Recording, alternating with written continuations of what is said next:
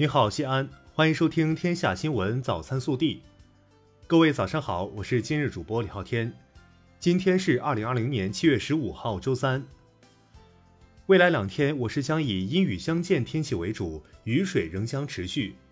预计全市普降小雨，南部山区局地中雨，需预防地质灾害。首先来看头条新闻。七月十四号，记者从市医保局获悉。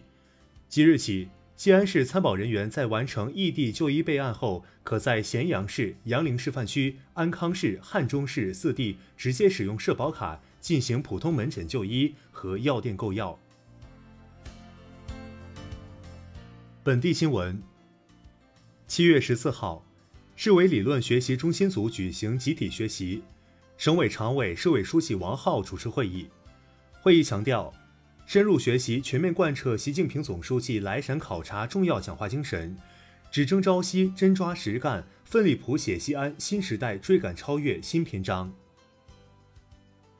七月十四号上午，由市委宣传部主办的“只争朝夕，看西安”二零二零全国媒体大型主题采访活动在西安奥体中心授旗启动。新华社、陕西日报、西安晚报等三十二家中央和省市媒体将在本周对西安市上半年经济社会发展逆势求变、迎难图新的情况进行全景式报道。七月十三号，由西安国际港务区海德邦物流有限公司承接的西安港国际集拼中心首单集拼出口业务顺利发运，此单货物即将搭载中欧班列长安号运往德国。意味着西安港国际集拼业务正式启动。日前，省属民办非学历高等教育机构二零一九年度检查结果出炉，西安数字科技专修学院等十四所省属民办非学历高等教育机构年检不合格。省教育厅明确，年度检查结果为不合格的学校，不得在各类媒体上发布招生简章和广告，不得以学校名义组织开展任何形式的招生活动。记者昨日获悉，今年二月二十七号，江村沟垃圾填埋场停止接收生活垃圾，实施闭场后，目前堆体一百五十五米高，日产沼气二十四万余立方米，其中发电用气约十八万方，日发电二十五万度，余气用火炬燃烧。七月十四号上午，虽然天空下着雨。但西咸新区风味生态景观区一处水坝附近，上百只野生水鸟在雨中嬉戏觅食，尤其是成群的苍鹭坝上起舞，像是在跳水上芭蕾，构成了一道别样的风景。国内新闻：就美国近期对台军售，中国外交部发言人赵立坚十四号在例行记者会上说，中方决定采取必要措施。对此次军售案的主要承包商洛克希德马丁公司实施制裁。记者十四号从文化和旅游部获悉，各地在做好疫情防控工作的前提下，可恢复旅行社及在线旅游企业经营跨省团队旅游及机票加酒店业务，中高风险地区不得开展团队旅游及机票加酒店业务，出入境旅游业务暂不恢复。据教育部网站最新消息，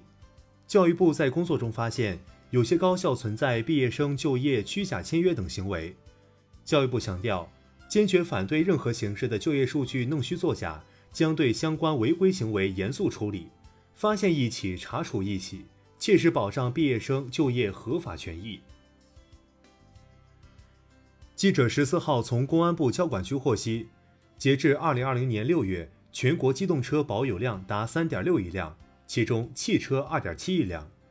据统计，六十九个城市汽车保有量超过一百万辆，其中北京汽车保有量超过六百万辆。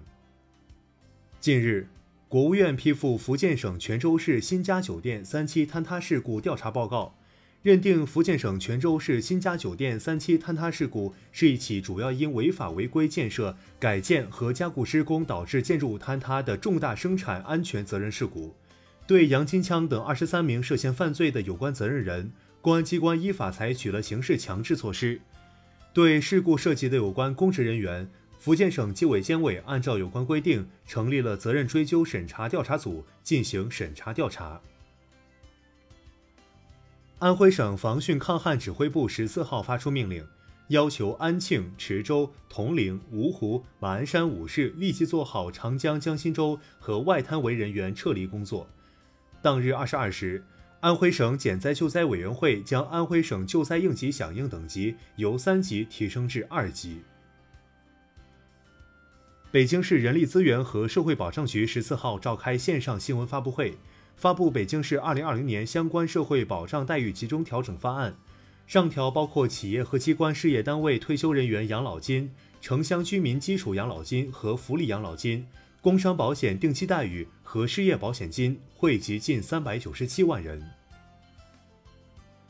近日，有微博账号发布纪录片，视频中主持人称，独山县负债四百亿。造价两亿的天下第一水丝楼等景观已成为烂尾楼，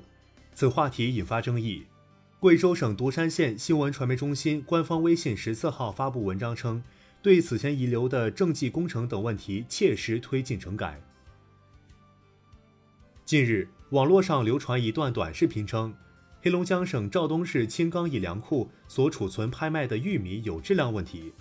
视频拍摄者质疑玉米为泡水粮，有筛下物。七月十四号，中储粮集团在其微博上公开回应，经初步核查，视频反映的这批玉米数量、质量问题与事实基本不符。经过三十三天的治疗，北京本轮疫情首例确诊病例的西城大爷唐某十四号出院了。临别前，他感谢医护人员对自己的悉心照料。还鼓励病友调整心态，早日康复。以上就是今天早新闻的全部内容，更多精彩内容请持续锁定我们的官方微信，明天不见不散。